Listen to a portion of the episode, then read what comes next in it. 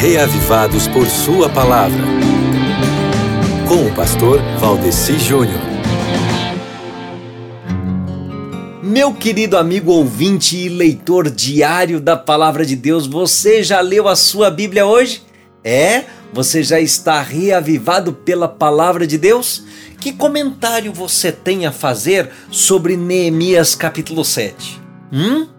Eu lhe pergunto isso porque o comentário bíblico Mude coloca que quando os muros foram concluídos e Neemia colocou as diversas portas, ele tipo nomeou cantores e porteiros levíticos cujo trabalho era normalmente é, o cuidado do templo e das portas dos átrios para guardarem as portas da cidade. E também colocou Hanani e Hananias como responsáveis pela cidade, mas o povo também tinha o seu dever. Durante a noite, os habitantes de Jerusalém deveriam guardar a cidade.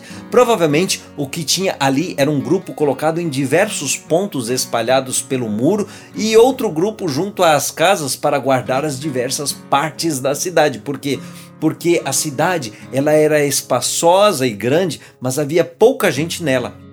Embora as grandes multidões se reunissem em Jerusalém em ocasiões especiais durante várias gerações, os judeus evitaram morar numa cidade sem muros. E agora, aqui em Neemias capítulo 7, do verso 5 ao 73, você tem a lista dos judeus que retornaram com Zorobabel, né? Porque agora que o muro estava terminado, Neemias fez planos imediatos para povoar a cidade com os judeus puros né, com os judeus que eram realmente judeus. Esse registro daqueles que voltaram com Zorobabel veio a ser a base usada para determinar pureza de genealogia.